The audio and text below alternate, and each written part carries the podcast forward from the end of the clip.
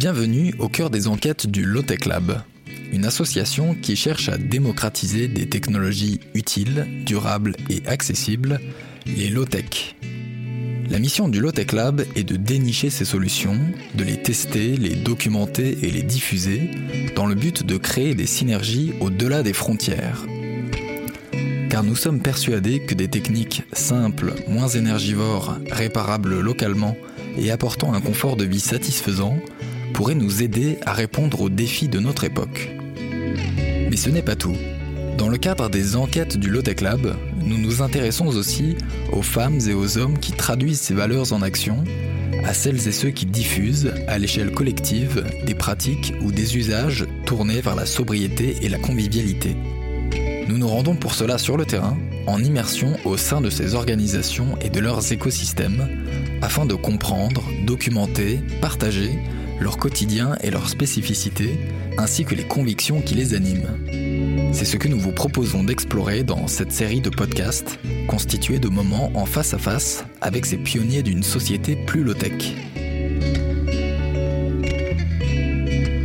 Michael Guillot est cofondateur et membre actif de Rotor, un collectif d'architectes qui œuvre largement à l'amélioration des pratiques de la construction.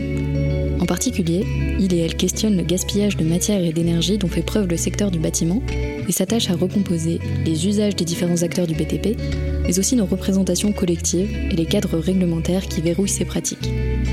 Dans cette interview, Michael nous parle de son parcours, des débuts de Rotor en 2006 et de l'affirmation de plus en plus nette du collectif dans le paysage bruxellois. Il raconte l'évolution de leur statut, la multiplicité de leurs missions et l'accélération de leur engagement, notamment au travers du projet européen qu'ils coordonnent. Bonne écoute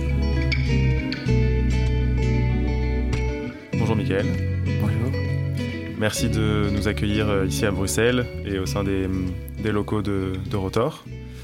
Euh, et merci de te prêter aussi à l'exercice de l'enregistrement de ce podcast. Donc on, on, va prendre un temps pour discuter, on va discuter un petit peu de toi, un petit peu de Rotor, un petit peu de, de ta vision de, des prochaines étapes euh, pour ces sujets-là. Peut-être la première question, c'est est-ce que tu peux te présenter et nous raconter un petit peu euh, d'où tu viens, qu'est-ce qui initialement, avant euh, Rotor, t'a amené euh, jusqu'à un moment à avoir l'intuition ou l'envie ou de rejoindre ce projet. Ah oui, donc moi je m'appelle Michael Guillot, je suis né en 1986 à Bruxelles, euh, j'ai grandi à Bruxelles, j'ai étudié à Bruxelles, j'ai étudié l'architecture, un petit peu par défaut, j'avais pas trop trop d'idées de ce que je voulais faire, je connaissais des gens qui le faisaient, ça avait l'air intéressant, donc je me suis lancé là-dedans. Au début c'était un Enfin, j'ai pas directement accroché. Euh, en même temps, ça se passait pas trop trop mal et j'ai fait de bons contacts là-bas. Donc en fait, je me suis un peu un peu un peu accroché finalement. Et j'ai assez vite compris que je serais jamais architecte au sens de quelqu'un qui va dessiner des, des, plans pour réaliser des projets. Enfin, ça m'intéressait, mais j'avais beaucoup de choses qui m'intéressaient en fait davantage que ça, euh, et notamment tout ce qui touchait à la plutôt à la, critique de l'architecture, à l'histoire de l'architecture, à une sorte de compréhension plus large. J'étais très attiré par les sciences humaines. Euh, donc dès que je pouvais, j'allais suivre des cours euh, dans d'autres facultés. J'allais soit en élève libre, soit via des, options un peu, un peu plus libres. Et je pense que depuis tout petit, je suis assez sensibilisé aux enjeux environnementaux.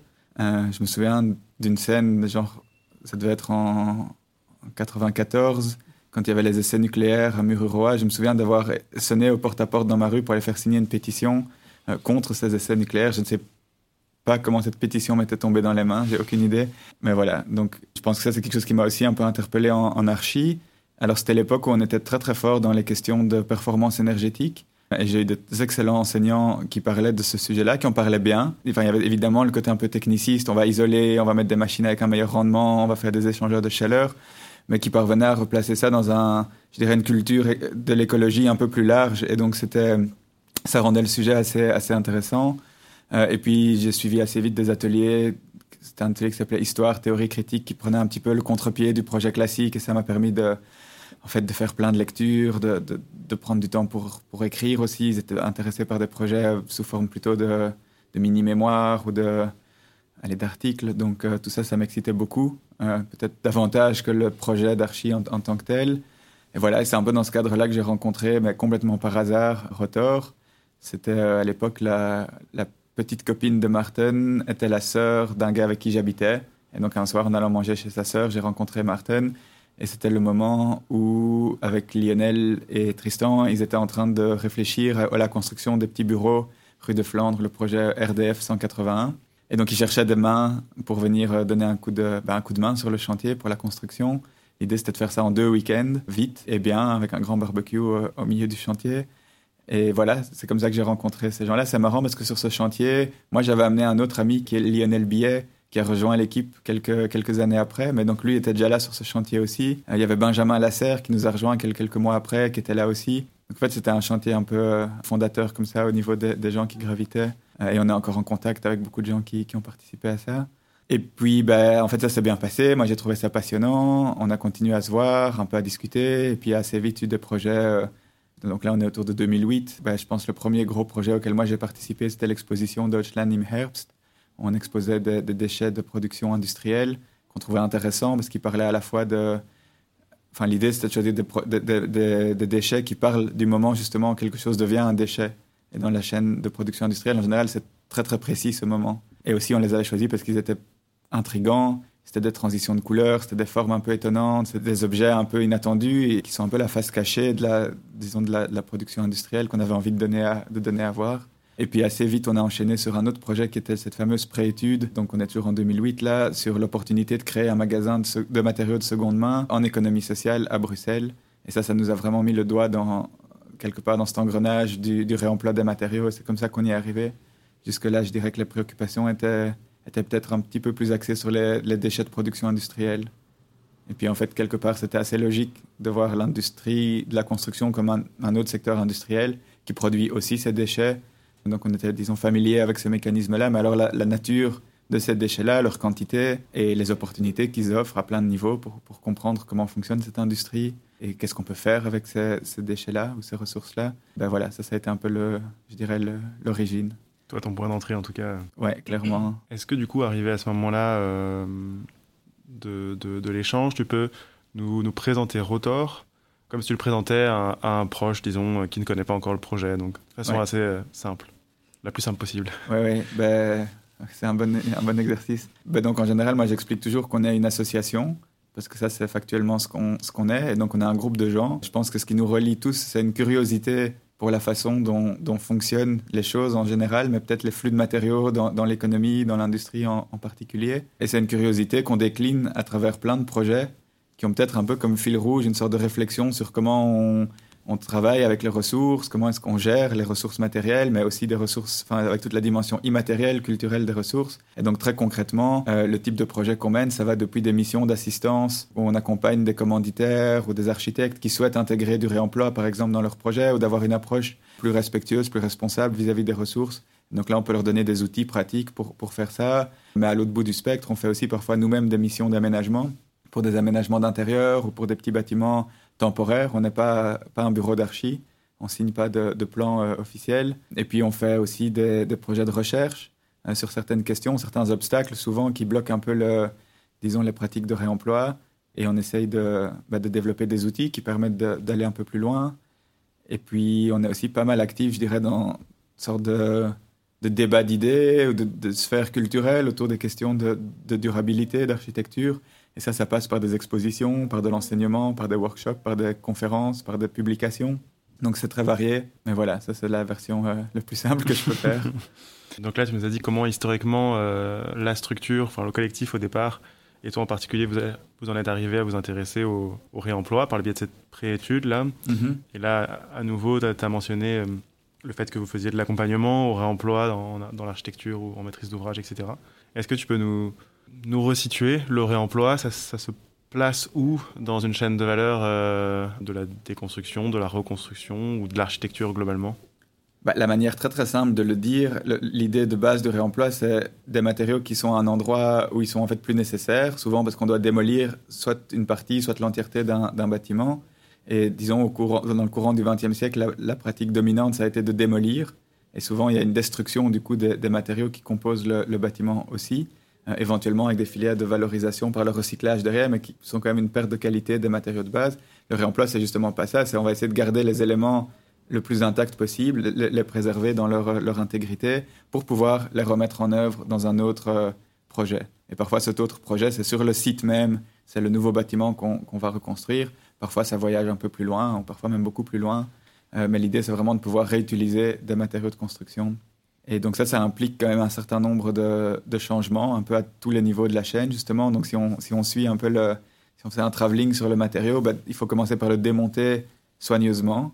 En pratique, c'est pas toujours si différent que ça de la démolition. C'est juste, on le fait un peu plus soigneusement. Plutôt que de le jeter par terre, on va l'accompagner pour le poser euh, délicatement sur une palette ou, sur un rack. Et puis en général, le matériau, il passe par une série d'opérations assez légères, mais qui sont néanmoins nécessaires pour faciliter sa remise en œuvre. Ça peut être du nettoyage, ça peut être enlever des restes de mortier sur des carrelages ou sur des, éléments en pierre, ça peut être remettre des éléments à dimension, euh, par exemple des, des, éléments en bois, ou pour faciliter la remise en œuvre, on aurait envie qu'ils aient tous la même largeur, par exemple, donc il y a parfois un peu d'usinage, mais c'est souvent des opérations assez, euh, assez légères, assez précises. Et puis, ben, il faut qu'il y ait, pour qu'il y ait réemploi, il faut qu'il y ait une demande, il faut que quelqu'un soit intéressé de réemployer ce matériau. Alors le plus souvent aujourd'hui dans le secteur de la construction, c'est ce duo architecte-maître d'ouvrage, hein, donc architecte-client, qui sont à l'origine de la demande. Donc il y a un travail évidemment de ce côté-là aussi, qu'un architecte se dise ah oui, ben, pour ce projet-ci, ce serait intéressant de réemployer tel et tel matériau. Et ça, ça oblige parfois aussi à revoir les outils de conception, la façon dont on, dont on décrit ces matériaux-là, la façon dont on décrit la façon dont ils vont être posés, parce qu'il peut y avoir des caractéristiques qui sont un tout petit peu plus variables ou un peu plus diverses qu'un matériau standard, industriel, neuf que, l'entrepreneur connaît bien. Et donc souvent, on le constate aussi au niveau de la mise en œuvre. Ça dépend vraiment d'un matériau à l'autre. Des fois, c'est tout aussi simple. S'il a été bien préparé, ça change en fait pas grand-chose par rapport à un équivalent neuf. Mais dans d'autres cas, euh, ça peut demander un tout petit peu plus d'attention aussi pour la, pour la remise en œuvre. Par exemple, des éléments en pierre qui auraient tous des dimensions un petit peu différentes, mais pour faire un appareillage euh, sans qu'il y ait des joints trop épais, en fait, ça demande un peu de résoudre le puzzle. Et ça, ça prend évidemment plus de temps que si on posait des dalles euh, carrées de 12-12 euh, qui, sont toutes parfaitement dimensionnées. Et alors peut-être un point qu'il faut encore mentionner, justement sur ces opérations de préparation, ce qu'on constate aujourd'hui, c'est qu'il y a un peu deux scénarios. Le premier scénario, c'est celui où le matériau transite par des installations d'un professionnel. Et donc il existe en Europe, en Belgique, en France, un peu partout en Europe, probablement un peu partout dans le monde, des entreprises qui sont vraiment spécialisées là-dedans, donc des fournisseurs de matériaux de réemploi qui s'approvisionnent sur des chantiers de démolition, qui préparent ces, matériaux au réemploi et puis qui les revendent à des usagers qui, vont alors les, les reposer. Donc ça, c'est la voie, je dirais, via la filière professionnelle. C'est un secteur qui nous intéresse beaucoup. Peut-être qu'on y reviendra un peu plus tard dans la discussion. C'est ce qui nous a poussé à lancer Rotor des Constructions, donc notre spin-off euh, coopérative. En fait, c'est ça, c'est vraiment son activité de base. Et puis l'autre voie, c'est euh, souvent quand le matériau reste sur le même site. Et alors, on va demander aux entreprises de construction, disons plus classiques, l'entrepreneur général des travaux, de prendre en charge ces opérations de, préparation au réemploi ou de nettoyage. Et ben ça, c'est une voie intéressante aussi. Ça demande souvent un tout petit peu plus de préparation parce que pour certains entrepreneurs, c'est très nouveau, paradoxalement, ce type de demande, alors que ça a été un peu la norme pendant l'histoire. Mais aujourd'hui, ça fait un peu figure de nouveauté ou en tout cas de quelque chose d'inhabituel pour eux. Donc il y a peut-être une courbe d'apprentissage pour certains.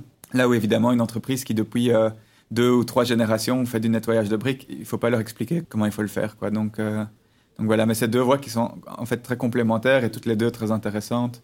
Et alors on voit qu'il y a souvent aussi des hybrides. Par exemple, il peut y avoir un entrepreneur qui sous-traite le nettoyage des briques justement à, ce spécialiste dont c'est le métier depuis, euh, depuis de nombreuses années.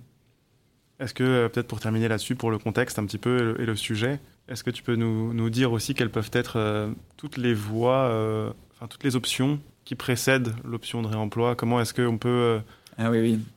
Je... Ah oui, donc c'est vrai que j'ai commencé mon histoire, mon petit travelling là sur le matériau au moment où il y a une démolition. Mm -hmm. Mais en fait, si on réfléchit de manière plus globale à la question de, de, de la bonne gestion des ressources, en fait, c'est ça, par ça qu'il faut commencer, c'est questionner la nécessité d'une démolition et l'ampleur de celle-ci. Et donc ça, c'est vrai que c'est quelque chose à Bruxelles qui est encore très fréquent, les démolitions complètes qui mènent à des reconstructions. Alors souvent, ce qui est frappant, c'est que les reconstructions sont pas très différentes de ce qui a été démoli en termes de volumétrie, en termes de fonction, en termes d'occupation.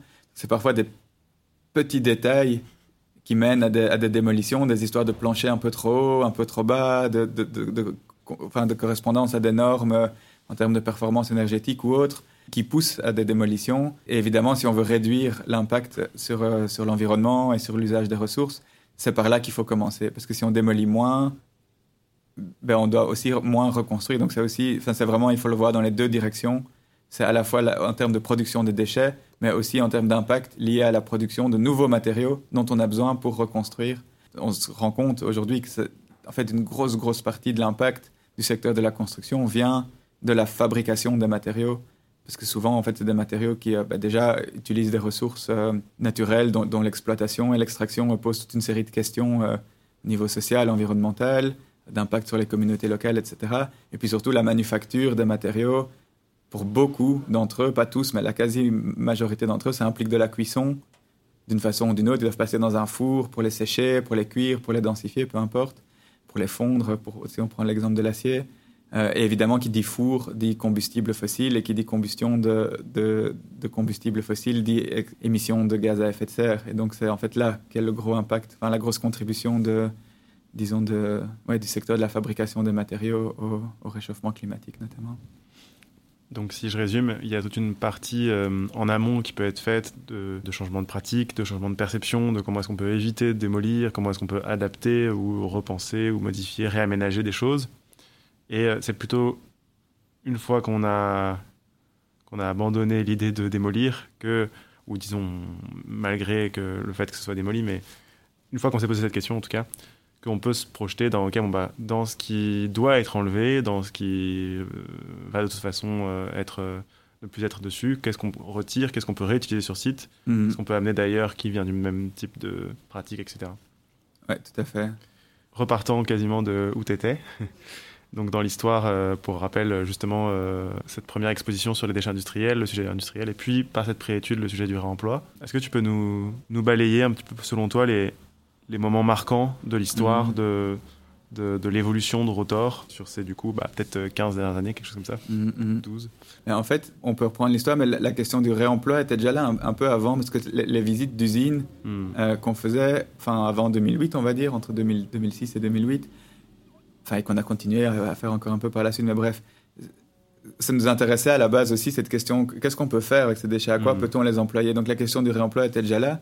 Je pense que ce que cette exposition de 2008 nous a, nous a permis, c'était de, en fait, de sortir peut-être d'un point de vue strictement utilitariste, de se dire qu'est-ce qu'on peut faire avec ces matériaux, mais aussi qu'est-ce que ces matériaux racontent sur l'industrie, sur la production de déchets en général, sur les usages, sur l'économie, sur les conditions de travail dans ces usines, etc. etc. Donc c'était hmm. aussi les prendre comme des, comme des témoins qui peuvent parler, euh, être éloquents et, dire quelque chose sur euh, toute une série de phénomènes un peu plus, un peu plus, peu plus grands, mais qui, qui s'incarnent quelque part dans, dans, ces matériaux. Et voilà, donc ça, par exemple, dans le travail d'exposition, pour nous, c'est quasiment le cas dans, dans toutes les expositions qu'on a, qu'on a faites depuis lors. Il y a l'exposition, mais il y a aussi souvent un travail sur le catalogue, bon, l'exposition peut donner à voir toute une série de choses, mais aussi toute une série de choses qu'on a envie de pouvoir dire explicitement. Et donc, il y a souvent un peu ce travail-là entre, entre écriture et puis, euh, je dirais, monstration par, euh, par l'exposition.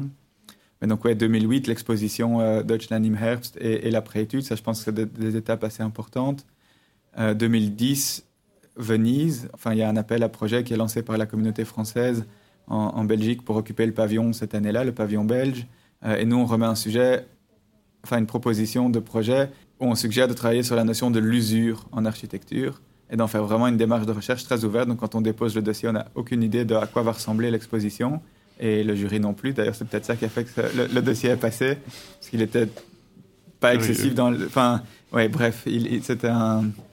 On ne sait pas très bien comment ça se fait qu'il est passé, mais il est passé, donc on était très contents. Et ça, pour nous, c'était un sujet vraiment intéressant parce que ça nous permettait de parler de toutes les questions d'appréciation des matériaux. En fait, on se rend compte que l'usure d'un matériau, dans certains cas, elle, ben, elle lui ajoute de la valeur. Et souvent, alors on n'appelle pas ça de l'usure, on dit c'est de la patine. Et c'est ce qu'on apprécie dans une vieille pierre un peu usée ou dans une vieille, euh, une vieille poutre en chêne qui porte vraiment la, trace des siècles qui, qui sont passés. Euh, mais on n'a pas cette même fascination. je dirais nous, collectivement, culturellement, comme, comme société, je dirais les modernes industriels, euh, on est moins fasciné par une trace, je sais pas, une griffe sur un plan de travail en inox ou sur un, un laminé haute pression euh, qui serait légèrement ébréché. Euh, et, donc l'usure peut aussi être une cause de, rejet en fait et pousser justement à des, logiques de, mise au rebut pour des raisons qui n'ont rien à voir avec une forme de, péremption technique, qui sont vraiment juste cosmétiques, qui sont liées à, ce que suggère ce matériau, la façon dont on s'y attache ou non. Ça c'était super intéressant comme, euh, démarche. Je pense que ça en fait c'était... Enfin, c'est un ingrédient qu'on continue à travailler aujourd'hui à travers plein de projets. Donc, il y a toute une lignée de projets comme ça, Green En, 2012 à peu près, je pense que c'était cette date-là, où c'est aussi un intérêt comme ça pour les petits indices d'usage, de végétation, de lichen, etc., qui marquent un lieu et qui en fait peuvent enrichir notre lecture du lieu dès qu'on parvient à les mettre en valeur ou, à en faire quelque chose. Oui, jusqu'à aujourd'hui, enfin, je, saute un peu dans le temps, mais je pense que c'est une ligne de projet qui, est intéressante. Ce sont ces projets où, techniquement, c'est des, projets d'aménagement, mais souvent les, interventions matérielles sont ultra légères. Il y a très très peu de matière qui rentre, il y a très très peu de matière, mais en bougeant légèrement une cloison, en redressant un faux plafond, en ouvrant une petite, un petit percement à l'endroit vraiment où il faut, en mettant en valeur une belle trace d'usure, en fait, on, essaye de changer le regard qu'on peut avoir sur, sur les lieux et repermettre des usages qui éventuellement étaient empêchés auparavant et, réactiver en fait certaines, certaines choses. donc dans cette lignée de projet-là, on pourrait aussi parler d'un aménagement pour la Fondation Lafayette. Ça, c'était un, projet aussi intéressant. Je pense qu'on est autour de 2014 probablement dans ces eaux-là, 2014-2015. Euh, donc un bâtiment en fait qui va bientôt être démoli mais que la Fondation euh, Lafayette, donc en plein centre de Paris, souhaite activer euh, temporairement pour au moins un week-end. Puis nous, on propose d'aller un peu plus loin et dire en fait, il y a moyen de l'activer vraiment jusqu'au moment de la démolition. Et en gros, pendant un été, ils nous ont laissé un peu carte blanche et c'est une somme de micro-micro-interventions, repeindre un tout petit peu un mur, refaire un petit percement par-ci, refaire un petit peu de visuel par-là, utiliser un faux plafond pour en faire une grande table d'une grande salle à manger. Et euh, donc des choses super situées, mais qui ont vraiment permis de, voilà, de redynamiser euh, de, rendre possible toute une série d'usages et qui ont aussi, et ça je trouve ça, ça permet de faire le lien avec ce que je disais juste avant, euh, j'aime à penser qu'il y a eu une sorte d'hésitation aussi, peut-être peut-être très courte, mais de, la part du, commanditaire qui s'est dit en fait est-ce que c'est vraiment bien nécessaire d'aller vers un nouveau bâtiment? Est-ce qu'on n'aurait pas tout simplement pu garder? Alors ils étaient trop loin déjà dans le processus de, de démolition et de reconstruction. Mais euh, voilà, ça fait un peu le lien avec cette préoccupation évidemment sur, sur euh, je dirais, une sorte d'usage euh, sobre de la, de la matière.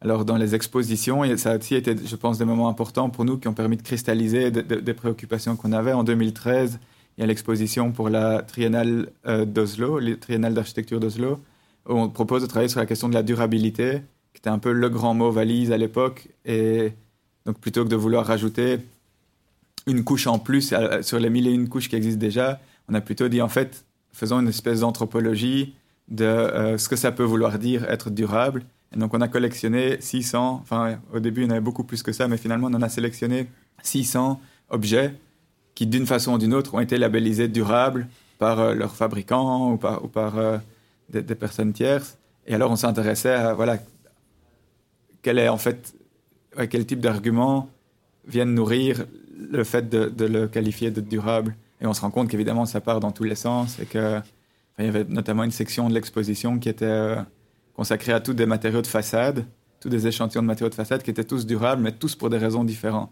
L'un parce qu'il allait durer pendant euh, 3000 ans, l'autre parce qu'il était ultra léger, donc peu consommateur de matière, l'autre parce qu'il était ultra, ultra, ultra, ultra résistant, l'autre parce que c'était un matériau biodégradable, l'autre parce que c'était... Donc ça, c'était vraiment intéressant, cette espèce de palette d'approches. Et, pour nous, ça nous a permis de, bah de mieux comprendre aussi quelle est la performance de ce type de, de, notions ou de, mots comme, comme durable, qui a peut-être aujourd'hui été remplacé par la question de l'économie circulaire, qui est aussi un peu un de ces mots euh, qui en fait cache des projections super différentes, avec le grand avantage qu'on peut peut-être mettre autour de la table des gens qui se seraient autrement pas parlé, avec aussi le gros inconvénient que peut-être qu'en fait on parle pas de la même chose mmh. en, utilisant ce terme, et donc à un moment donné on, on se comprend plus non plus on ne comprend pas qu'on ne parle pas de la même chose. Donc voilà l'exposition euh, de, Oslo. Je pense une autre exposition qui a été euh, importante, c'est une exposition peut-être un peu plus récente qu'on a fait pour la, le musée de la ville de Gand. Ça, c'était la première fois qu'on le faisait sur un sujet qu'on n'avait pas choisi. C'était la ville de Gand qui souhaitait euh, travailler sur la question des sous-sols urbains, les sous-sols des villes, qu'est-ce qui se passe en dessous du sol dans les villes? Donc c'est un sujet en fait assez, assez fascinant. On a pu un peu renouer avec notre passion pour les, ben, pour les flux de matériaux, pour euh, aussi l'histoire, d'où viennent toutes ces pratiques. Là, on était aussi en charge de la, de la scénographie.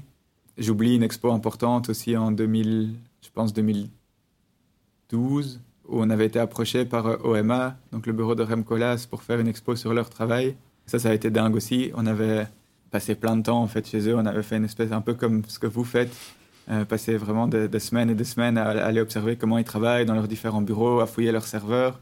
Et pour le coup, ils nous avaient vraiment laissé carte blanche. Ils avaient été super fair play. On avait pu collecter euh, vraiment toutes les données qu'on voulait. Et alors, le deal, c'était que la veille de l'ouverture, eux pouvaient passer et éventuellement censurer au, marqueur noir des choses qu'ils ne voulaient pas, montrer. Ils ont très très peu censuré. Il y a peut-être un ou deux trucs pour des raisons vraiment de, de confidentialité vis-à-vis de clients ou quoi, mais ils ont joué le jeu vraiment de la transparence, voilà, de, se mettre à nu. Euh, dans cette expo, c'était au Barbican à Londres. Euh, ça, c'était aussi un, moment assez, assez dingue, assez intense. Si je peux encore parler d'un projet, parce que je pense qu'il faut l'aborder, mais c'est aussi un projet plus récent qui nous occupe depuis 2017-2018. C'est un gros projet de recherche Enfin, en tout cas, moi, il m'a occupé très, très, très fort ces dernières années, mais une grosse partie de l'équipe aussi. Donc, c'est en fait un projet qui est subsidié par le euh, programme Interreg Europe du Nord-Ouest. Et le but de ce projet, c'est de mettre en place toute une série d'outils et de dispositifs qui vont permettre de vraiment faciliter l'adoption de pratiques de réemploi. Donc, ça a été un gros effort porté avec sept autres partenaires qui vont depuis des organisations de, terrain, je dirais, un petit peu similaires à ce que nous pouvons faire chez Rotor, comme Bellastock ou Salvo en Grande-Bretagne, mais aussi des centres de recherche comme le CSTC et le CSTB, donc le Centre scientifique et technique du bâtiment et de la construction, respectivement en France et en Belgique, une confédération d'entrepreneurs, euh, la Confédération de la construction donc en, Belgique, et puis une autorité publique, Bruxelles Environnement, et l'Université de Brighton aussi. Donc un partenariat très divers, avec des entrées sur le sujet du réemploi en fait assez, assez différentes.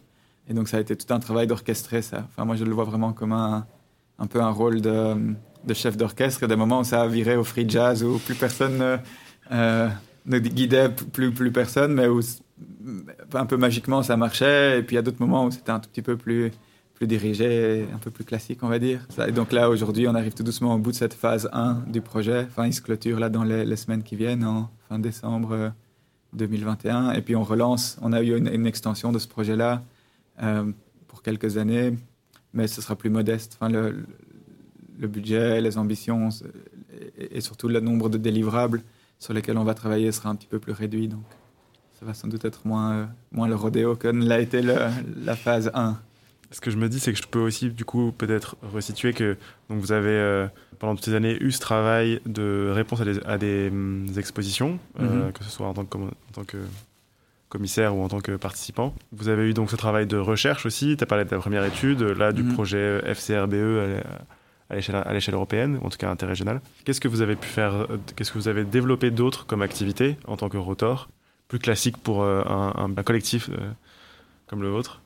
Ce serait un autre fil rouge qu'on pourrait tirer, ce serait un peu la lignée de tous les projets d'aménagement. D'un côté, alors comme je disais, hein, c'est souvent des aménagements d'intérieur, mais, donc voilà, là il y a aussi toute une gamme comme ça de projets. Et puis alors une, autre lignée, mais qui est un petit peu plus récente dans l'histoire de l'association, c'est les assistances à la maîtrise d'ouvrage.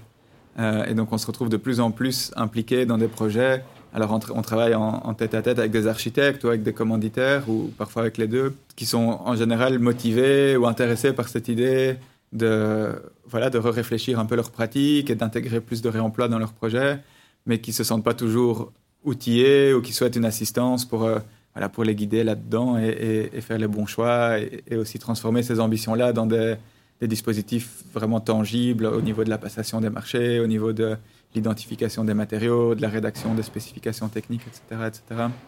Ça, c'est aussi une lignée de projets qu'on qu fait de plus en plus. Alors, ce qui nous occupe aussi pas mal là-dedans, c'est les, en fait, les inventaires. C'est une pratique qui est en train de se répandre. On l'a vraiment vu euh, fleurir ces dernières années. Euh, L'idée de justement des bâtiments qui ont, voilà, dont on sait qu'il va y avoir des démolitions, ou même parfois juste des, allez, modeste ou parfois des démolitions plus, plus complètes. En fait, de faire ce travail, d'aller identifier tous les matériaux qui présentent un potentiel de réemploi pour qu'on puisse les démonter soigneusement, soit juste avant les travaux, soit en cours de travaux de, démolition, mais pour éviter d'aller euh, gaspiller des choses qui pourraient encore parfaitement servir à, à de nouveaux usages. Ok, trop bien, merci. Est-ce que tu peux nous expliquer pourquoi à un moment, tu l'as rapidement évoqué, peut-être pour filer euh, l'activité à partir de l'inventaire. Donc on identifie des, des, des matériaux qui, euh, qui, ont encore de la valeur. Est-ce que tu peux nous raconter pourquoi est-ce qu'à un moment, Rotor, vous avez décidé de vous lancer aussi, au travers de cette spin-off euh, Rotor Déconstruction, dans l'activité de déconstruction, mmh, euh, à mmh. proprement parler? Bah, Du coup, là, au risque de, de, faire un peu des allers-retours et des flashbacks, mais on peut revenir justement à cette fameuse préétude de 2008, parce qu'au fond, c'était un peu ça qu'elle qu préfigurait. Et puis, qu'est-ce qui s'est passé entre 2008 et le moment où on concluait cette étude en disant oui, en fait, ce serait une bonne idée à Bruxelles, il y a plein d'obstacles, mais, sur le fond, enfin, il faudrait y aller, ouais, ça aurait du sens de le faire. Et puis 2000, allez, on va dire 2016, fin 2016, c'est le moment où on a officiellement fondé, euh, déposé les statuts auprès du notaire de, de, la coopérative Rotor des Constructions, qui a bien sûr commencé ses activités un tout petit peu avant ça au sein de la SBL, euh, avant de s'autonomiser. Et donc, en fait, je pense que quelque chose qui s'est vraiment passé d'important à ce moment-là, ça a été notre, euh, notre projet Opalis, fait, au cours duquel on a été visité et on a documenté tous les revendeurs de matériaux qui étaient déjà actifs, dont certains parfois depuis plusieurs générations, autour de Bruxelles d'abord, et puis petit à petit on a élargi le, euh, le rayon d'action. Euh, et c'est un projet en fait qui nous a encore occupé jusqu'à très très récemment, qui nous occupe encore aujourd'hui. Grâce au projet FCRBE que je mentionnais tout à l'heure, on a pu euh, compléter en faisant des visites aux Pays-Bas, mais aussi en France. Et ça c'est Bellastock qui s'en est, est chargé. Mais donc on a maintenant vraiment une bonne partie du nord-ouest de l'Europe qui, est, bien documentée. On sait qui sont les revendeurs, ce qu'ils vendent, le type de service, etc pour nous, ça, a été vraiment un, moment tout à fait crucial, je crois, dans la trajectoire de Rotor. C'était cette, découverte, tout ce qu'on a appris, la quantité de choses qu'on a appris à travers ces visites. Donc, on prenait le temps d'aller euh, visiter et, passer du temps avec, euh, avec chacun de ces, chacune de ces entreprises pour bien comprendre exactement ce qu'ils font, le type de services qu'ils proposent, le type de défis auxquels ils sont confrontés, leur histoire aussi. Parfois, c'est des gens qui ont en général des savoir-faire et des connaissances sur les matériaux qu'ils vendent qui sont fascinants. Donc, c'est vraiment une espèce de décollage juste fascinant. Et d'ailleurs, on l'a déjà reproduit dans des contextes d'école d'archi ou d'enseignement de l'archi. En général, c'est hyper riche d'envoyer un étudiant en archi visiter deux, trois revendeurs. La quantité de choses qu'on peut apprendre là est, assez fascinante. Et donc, pour nous, ben voilà, en faisant cet état des lieux, on se rendait compte qu'il y a certaines filières qui étaient extrêmement bien couvertes et certains profils qui étaient plutôt bien implémentés, mais qui avaient quand même des choses qu'on voyait par ailleurs dans les chantiers de démolition et qu'on voyait évacuer par les containers qui se retrouvaient pas sur ce marché du, du, réemploi, sur ce marché de la seconde main. Et donc ça, ça nous a un peu, je pense que ça a été un, des ingrédients, sans doute un des ingrédients principaux qui nous a poussé à, lancer Rotor des constructions. Il y avait aussi ce, principe qu'à Bruxelles, en fait, il y avait quand même un intérêt de la part des autorités publiques pour cette question du réemploi et une vraie ambition de, promouvoir ces, logiques-là. Et donc, avec Opalis, on avait un peu temporisé en disant oui, mais attendez, avant de lancer quelque chose depuis, depuis rien, faisons l'inventaire de ce qui existe déjà. Peut-être qu'on peut consolider quelque chose à partir de là ou trouver des formes de complémentarité. Mais, voilà, l'intérêt de la région était toujours là. Et donc, on, voyait bien qu'elle n'allait pas, à ce moment-là, avoir 36 000 personnes qui allaient se lancer. donc, on s'est dit, ben, en fait, ça devrait être. Euh, peut-être qu'on doit le faire nous. Et il y a toute une série de gens que ça motivait énormément à l'époque de. Avec ça motive, je pense toujours aujourd'hui, d'explorer aussi cette question-là vraiment de manière très, très pratique, à travers une espèce de, de pari qui est de dire en fait on peut faire vivre une, entreprise de façon euh, quasiment autonome sur une activité de, démontage, de récupération et de revente de matériaux en milieu urbain avec un intérêt pour les matériaux issus de bâtiments assez typiques du, cadre urbain. Par opposition, je dirais, à, des bâtiments très anciens ou des maisons de maîtres qu'on aurait pu démolir beaucoup dans, au cours du XXe siècle et dont on voit encore les, restes sur, une certaine partie du marché du réemploi. Ici, on parle vraiment de, bâtiments qui ont parfois moins de 20, 30 ans, euh, ou, des aménagements en tout cas qui, sont relativement récents. Aussi dans des bâtiments un peu, tu vois, à Bruxelles, il y a cette sorte de surreprésentation des bâtiments de bureaux. Euh, enfin, euh, sans doute lié à la présence des institutions européennes qui occupent beaucoup de beaucoup d'espaces de bureaux. Et c'est évidemment des, typologies de bâtiments. Il y a des taux de renouvellement, au moins au niveau des aménagements, parfois au niveau de tous les bâtiments, qui sont parfois un peu affolants. Et donc, en fait, ils contribuent beaucoup à la, production de, déchets de démolition. Et c'est des matériaux qui sont intéressants. On n'a pas encore complètement résolu, d'ailleurs, cette, question. Par exemple, les, cloisons vitrées, à un moment donné, on s'était dit, ben ouais, ça c'est le filon, quoi. On en évacue en permanence et, c'est assez facile à démonter. C'est un matériau avec quand même plutôt une haute valeur ajoutée. En fait, on s'est rendu compte qu'il y avait plein d'autres défis et que c'était pas si, si simple que ça. Mais bon, peut-être qu'un jour on, y arrivera. Là, il y a des, c'est intéressant. D'ailleurs, il y a des fabricants de cloisons vitrées qui commencent à se profiler comme des potentiels récupérateurs. Et en fait, ça, dans ce cas-là, c'est un, de ces matériaux pour lesquels ça a vraiment beaucoup de sens. Parce qu'ils connaissent très très bien le produit, ils peuvent compléter avec les pièces manquantes, etc. C'est sans doute plus, d'une certaine façon, plus rationnel que, que, eux prennent en charge ces services-là. Et puis, mais il y a plein d'autres matériaux pour lesquels, euh, autour desquels nous on peut, on peut travailler. Hein, tous les, J'imagine que d'autres podcasts vont, vont, en parler. Oui, il y a suffisamment de matériaux qui, qui circulent pour le moment pour, euh, pour permettre de maintenir cette activité-là. Hmm. Et je pense, parce que parfois on pourrait se dire, ah oui, mais si on démolit moins, est-ce que ça va pas se répercuter négativement sur le secteur du réemploi? Je pense au contraire. Je pense que si on démolit moins et de façon plus raisonnée, on pourra beaucoup mieux gérer les volumes de matériaux et donc ça laissera une plus grande place pour des activités de réemploi. Est-ce que tu peux nous donner des exemples de, de ce que fait du coup aujourd'hui Rotor DC euh, Ce que propose comme service ou euh, comme filière justement peut-être un peu creusée, un peu développée? Alors au niveau des filières de matériaux, il y a eu ces dernières années beaucoup d'efforts autour des éléments de carrelage. Alors avec tout aussi un travail sur la mise en place de, systèmes de nettoyage, parce que donc le gros défi pour le carrelage, c'est l'évacuation des restes de mortier qui complique fortement la repose. Donc en fait, il faut les enlever Sinon, c'est quasiment impossible de les, reposer avec les techniques contemporaines de mise en œuvre. Euh, c'est un travail qui continue. Là, on vient d'obtenir une petite subvention pour faire une, une, recherche très ciblée sur la mise en place d'une machine qui va permettre le nettoyage de carreaux de ciment. Jusque-là, on pouvait traiter les carreaux de céramique par trempage, mais le ciment, évidemment, si on le trempe, il, se dissout aussi. Donc là, ce sera un nettoyage euh, mécanique, mais donc il y, a tout un travail là qui, va se mettre en place. Il y a eu tout le département autour des luminaires, sur lequel on fait vraiment beaucoup de travail, récupérer des anciennes appliques lumineuses et puis les recabler, les remettre aux normes. Euh, parce que ça, évidemment, il y a ces questions-là qui, qui, interviennent aussi, euh, en termes de, par exemple, diamètre des câbles, de, mise à la terre, etc. C'est des éléments pour lesquels il faut, euh, intervenir. Donc là, la, quelque part, la plus-value, elle, est aussi là.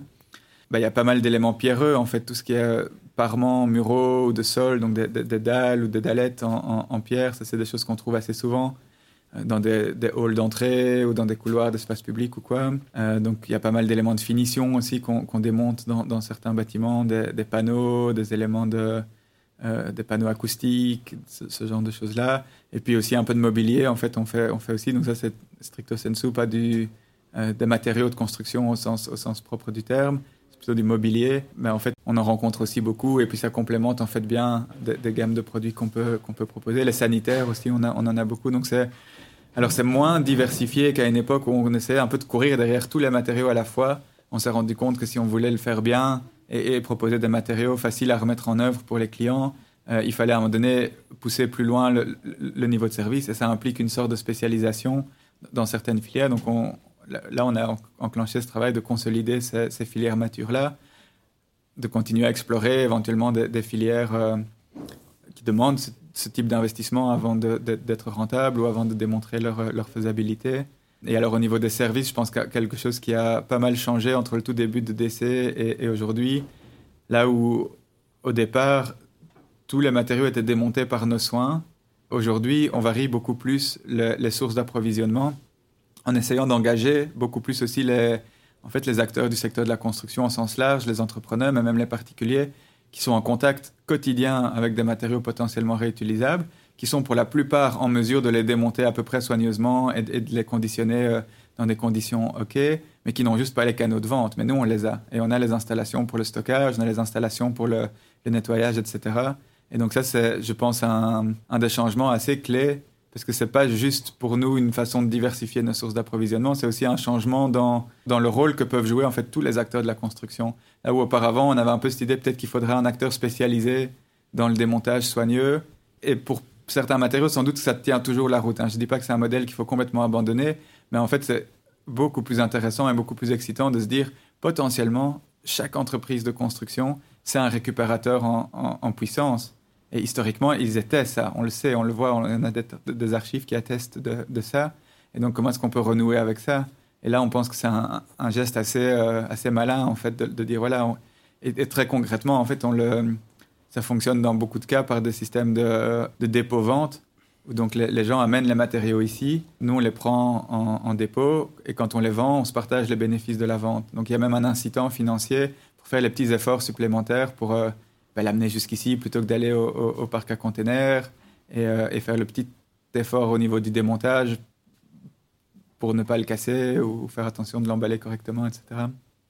Je me permets une, mini digression, mais pour revenir sur l'histoire aussi, est-ce que tu peux nous dire un mot sur le, le travail de recherche de thèse que toi tu as fait euh, Est-ce que justement ça avait un peu un lien avec cette question historique ou? Dans ma thèse, il y avait pas la couche historique n'était pas si présente. C'est quelque chose qui est venu dans un autre projet de recherche après, en fait, dans lequel j'ai été impliqué après ma thèse. Ben oui, c'est vrai que moi, entre 2010 et 2014, j'ai fait cette thèse de doctorat, donc en archi. L'hypothèse que j'explorais, c'était est-ce que les architectes pourraient être des acteurs qui permettent de reconfigurer en fait l'économie des matériaux et en fait ouais, se lier à d'autres économies que, que celles qu'on connaît un peu classiquement, du, matériau industriel neuf, pour lequel en fait tout est bien rodé.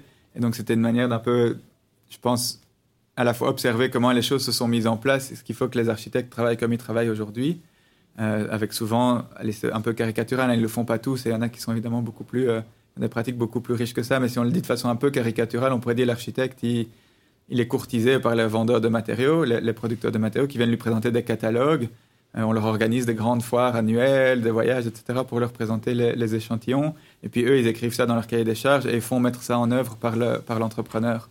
C'est un peu le schéma, on va dire, euh, type moderne. Quoi. Et puis, en fait, quand tu travailles avec des matériaux qui viennent pas de là, par exemple des matériaux de réemploi, qui ont éventuellement été des matériaux industriels, mais qui sont devenus quelque chose d'autre, de, par leur usage, de par leur euh, singularisation, de par leurs leur caractéristiques, leur vieillissement, etc. Ça devient une espèce de spécimen un peu unique. Ou des matériaux issus de filières comme la terre-paille, ou des matériaux comme euh, la, pierre brute en fait, si les architectes veulent commencer à travailler avec ça, ça les oblige à complètement sortir de ce rôle un peu euh, archétypal et, à se faire un peu entrepreneur, à se faire un peu laboratoire euh, d'évaluation de, de, des performances, et peut-être pas eux en direct, mais ils doivent commencer à, à dialoguer avec, avec ce type d'acteurs-là.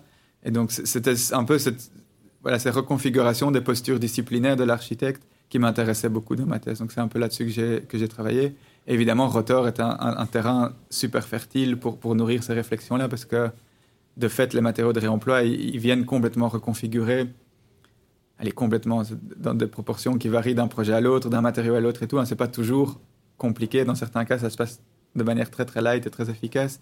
Mais quand même, un peu fondamentalement, quand tu mets du réemploi dans une dynamique de projet, ça oblige à se poser plein de nouvelles questions qui sont assez fascinantes, en fait, parce que, ouais, quelque part, ça ça donne à voir les rouages un peu des workflows et des, des, des méthodes de travail, etc.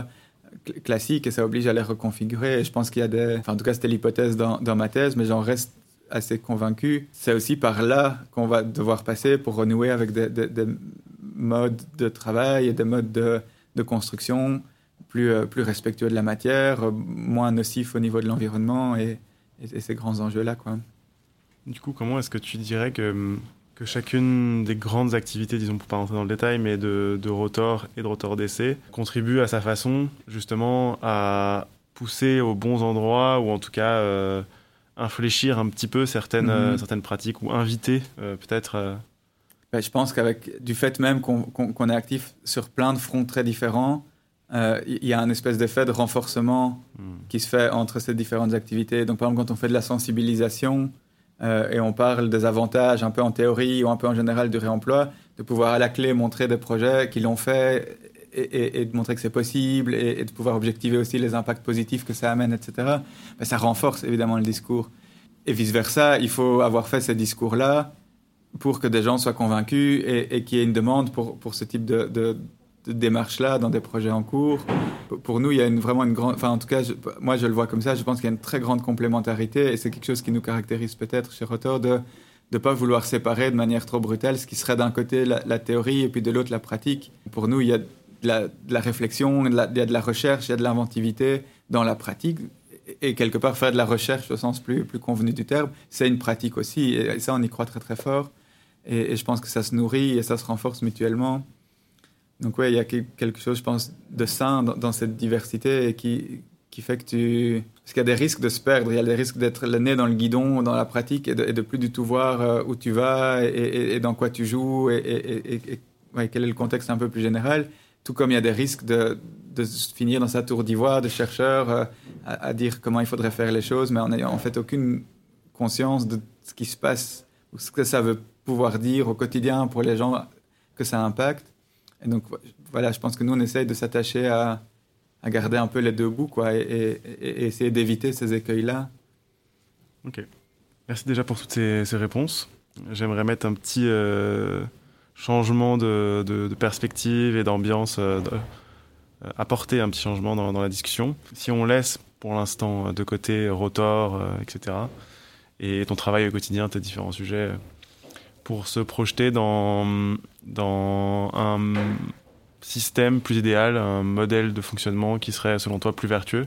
Et ça peut être à beaucoup plus grande échelle que, que la construction, l'architecture ou même euh, penser la ville, etc. Qu'est-ce que, qu'est-ce que cette euh, projection, toi, te donne à voir Ou est-ce que c'est plutôt un ressenti peut-être que tu, que tu peux nous partager euh? je, dois dire que je suis un peu entre des, des, journées où, où, je vois les choses vraiment très en noir et où j'ai beaucoup de mal à croire que, enfin, où je vois aussi toutes les insuffisances, le fait qu'on va pas assez vite, que ça bouge pas assez vite, que hmm. on n'est pas à la hauteur des enjeux en fait qui, qui s'imposent à nous euh, au niveau de, enfin, environnemental, quoi, notamment autour du, réchauffement climatique et, et, une espèce de colère qui vient, qui vient avec ça. Et puis d'autres jours où je, vois les choses peut-être un peu moins, un peu moins pessimiste, enfin, de façon un peu moins pessimiste et où, je me dis il y a quand même des éléments assez prometteurs dans des choses qu'on a vues. Et pour moi, le modèle, je ne veux pas le romantiser ou, tomber dans le piège de l'idéalisme, mais je trouve qu'il y a quelque chose de fondamentalement intéressant dans le type d'entreprise telle que celle qu'on documente sur Opalis, en fait, sur ces revendeurs. Je pense qu'ils font la démonstration qu'il y a moyen de mener une activité qui, je pense, dans beaucoup de cas, est plutôt chouette. Un plutôt chouette métier qui demande du savoir-faire, qui demande de l'intelligence, que tu peux mener avec pas mal d'autonomie. Euh, avec un très faible impact environnemental euh, et, tu crées de la prospérité en fait en contribuant à, garder en circulation des ressources qui préexistent, qui existent déjà. Donc euh, c'est un peu ce modèle-là, au fond, quand on le prend en sérieux, cette question de l'économie circulaire, c'est l'idée qu'on pourrait couper les robinets de la production et apprendre à, juste vivre avec ce qu'on a déjà, avec l'abondance de biens qui ont été euh, mis sur le marché et parfois même déjà mis au rebut au bout, au bout de quelques temps. Euh, depuis euh, genre deux siècles d'industrie euh, intense et, de vivre avec cet héritage-là. Et, cette vision-là, elle me parle et j'ai l'impression qu'il y a quand même, en tout cas pour le moment, il y a une espèce de fenêtre d'opportunité, je pense, en tout cas à Bruxelles, peut-être pas au, niveau mondial, mais peut-être même en Europe du Nord-Ouest. J'ai l'impression que c'est un discours qui, est, entendu, il, est plus ou moins partagé, il y a des ambitions politiques qui s'affichent dans ce sens-là. Euh, après, je vois aussi les forces qui, qui, poussent dans l'autre direction. Hein, donc, c'est toujours ce truc un peu bipolaire. Euh.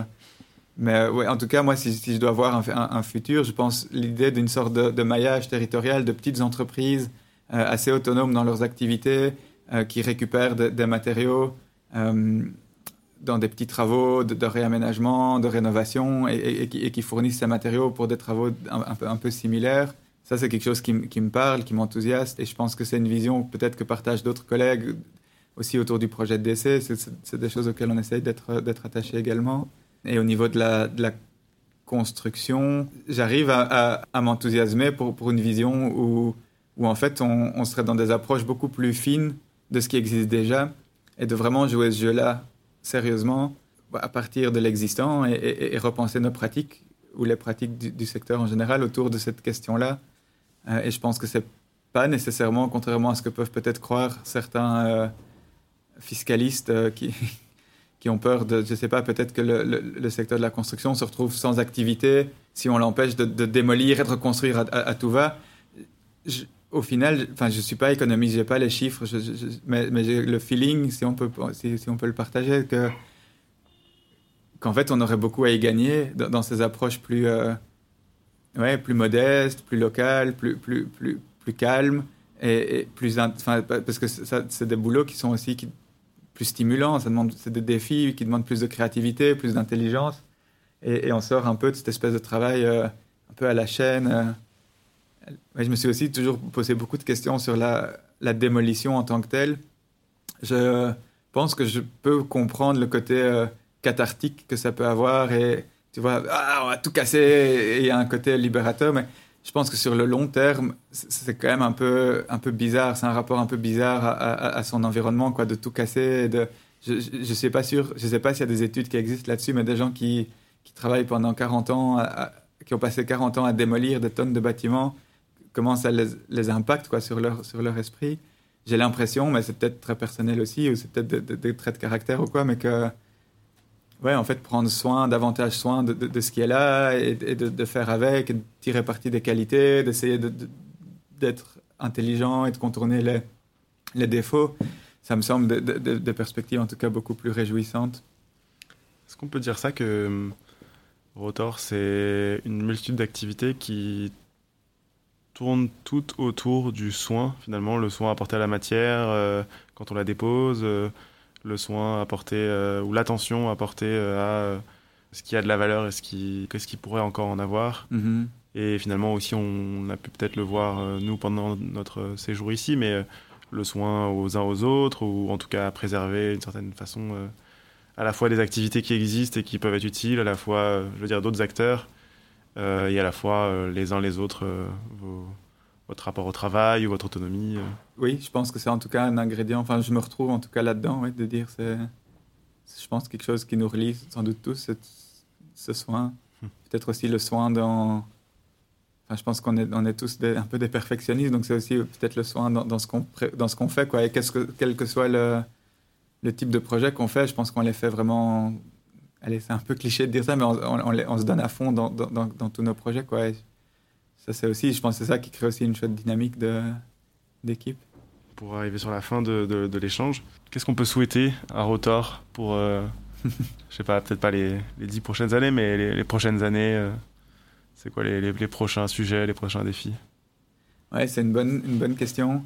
Euh, bah, très concrètement, le, prochain gros défi, mais c'est plutôt pour DC, ça va être le déménagement. ici, notre bail arrive tout doucement à terme, et donc c'est là, on va, voilà, on va voir si on est, on est capable de, bah, de poursuivre nos activités en, tenant à cet ancrage urbain. Parce qu'en fait, la solution évidente, elle, elle, est, elle est de sortir de la ville. En fait, quand on voit tous les revendeurs au Palice, il n'y en a aucun qui est en ville, quasiment aucun.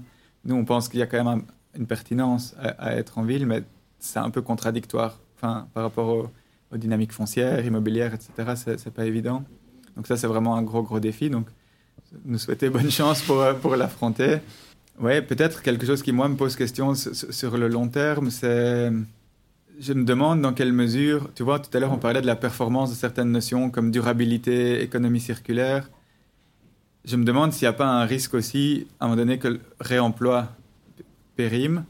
Euh, et du coup, la question un peu à se poser, c'est qu'est-ce que, au-delà des termes, qu'est-ce qu'on va pouvoir faire, mettre en place aujourd'hui, qui sera encore là, enfin des choses auxquelles on tient aujourd'hui, s'arranger pour qu'elles soient toujours là, qu'on puisse toujours y tenir, même si, si c'est plus autour du, réemploi. Et voilà, moi, à titre personnel, là, je viens de faire trois ans réemploi, réemploi, réemploi. J'ai des tendinites dans les mains, rien qu'à l'idée d'écrire réemploi des matériaux de construction.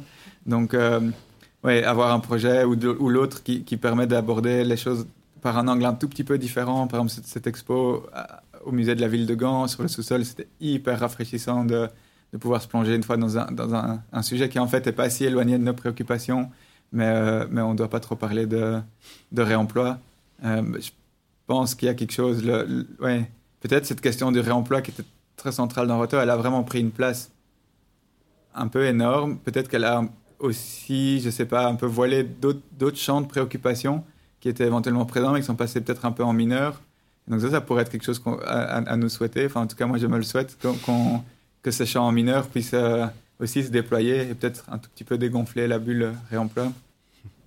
À voir. On en reparle dans dix ans. C'est ça. On essaiera de repasser pour, pour vérifier. Bienvenue. Euh, la toute dernière question qu'on pose euh, à chacune des personnes avec qui on enregistre ce podcast, c'est est-ce que tu peux nous partager euh, quelque chose qui peut te servir de référence, que ce soit un texte ou complètement autre chose, un, morceau de musique, un film, un tableau, un poème, j'en sais rien. Et peut-être pour pas mettre trop de pression, même si tu en as peut-être déjà en tête, mais ça peut être une référence un peu, comment dire, de, historique pour toi, qui t'a servi de boussole à laquelle tu es revenu, ou bien quelque chose de beaucoup plus récent que tu as découvert et qui en ce moment te sert un petit peu de, mm-hmm. de leitmotiv? Un ou plusieurs si tu hésites, mais. Mais moi, il y a un élément, enfin, je, je, botte un tout petit peu en touche, mais c'est une idée qui, qui, est pas. Je ne peux pas l'associer directement à, à, à, un livre ou à une référence en particulier, mais ce double constat enfin, la réalisation que, qu'en fait, une bonne partie de ce qui est en dessous du sol et qui est en fait extrait par, l'industrie, c'est, de l'ancien vivant. Tu vois, que ce soit les couches de pétrole, de charbon qui sont des arbres pas tout à fait bien décomposés ou, des organismes marins. En fait, le calcaire aussi, euh, ça, ça me vient peut-être de ma pratique de l'escalade, du contact avec le rocher où tu vois tous ces, ces, ces fossiles et ces, et donc cette idée qu'en fait le, le, sol est une, espèce de gigantesque... Euh, ah en fait je sais d'où ça me vient. Ça me vient d'un bouquin de science-fiction de N.K. Jemisin, Les livres de la Terre fracturée, dans lesquels elle, met en scène des... C'est une espèce de planète, enfin qui a une géologie tout à fait particulière. Et donc il y, a régulièrement des espèces de, grosses catastrophes géologiques. Et, donc toute cette société est organisée autour de, de, ce principe-là. Donc la seule science, enfin ou la science majeure, c'est la géologie, et toutes les autres sciences viennent se greffer comme, comme des ajouts à, à, ça. Et alors, il y a certaines personnes qui ont une sorte d'organe sensitif supplémentaire qui leur permet de, dans la traduction française, ils appellent ça valuer le, le sol. Euh, et donc, en fait, c'est avoir une espèce de, de, sensation de, de, ce qui se passe sous, le sol. Et donc, il y a un moment où, où, où, ce personnage a tout à coup une sorte de. Enfin, arrive à dompter cette espèce. Parce que c'est pas évident de, développer ce sens-là, mais à un moment donné, elle, elle se rend compte ouais, qu'en fait, toutes ces couches de, calcaire en dessous d'elle, c'est du vivant euh, condensé. Et donc, cette vision-là m'a beaucoup marqué. Je crois que cette lecture de Jamie Zinn, ça m'a fait sauter aux yeux. C'est une chose, je, je, le savais déjà, mais ça m'a marqué. Et alors le constat qu'en fait, nous, modernes industriels, la seule chose qu'on arrive à faire de ça, c'est le brûler. On a une espèce de pyromanie qui est franchement maladive. Je soupçonne que s'il y a encore des, anthropologues dans, dans quelques siècles, notre ère sera l'ère du, grand brûlage. Quoi. On brûle tout, on brûle nos forêts, on brûle le pétrole, on brûle le calcaire pour en faire du ciment. Enfin, il y a peu de choses qui ne passent pas tôt ou tard dans un, dans un four. Donc s'il fallait reprendre euh, les strauss c'est le cru et le cuit, on est clairement, clairement à la civilisation du cuit. Et voilà. Ok, parfait. Merci beaucoup, Miguel. Avec plaisir. Merci d'avoir écouté cet épisode des podcasts du Lotec Lab réalisé dans le cadre de notre enquête auprès de Rotor avec Michael Guillot, interviewé par Quentin Mathéus. La technique était assurée par Saskia Scorcello sous la direction de Julien Lemestre. Vous pouvez retrouver les autres contenus, une vidéo, un article, un album photo et une étude de cas détaillée sur le fonctionnement et l'organisation de Rotor sur le site de l'association loteclab.org. Merci encore pour votre écoute. N'hésitez pas à reparcourir les précédents épisodes et à partager celui-ci s'il vous a plu. À bientôt!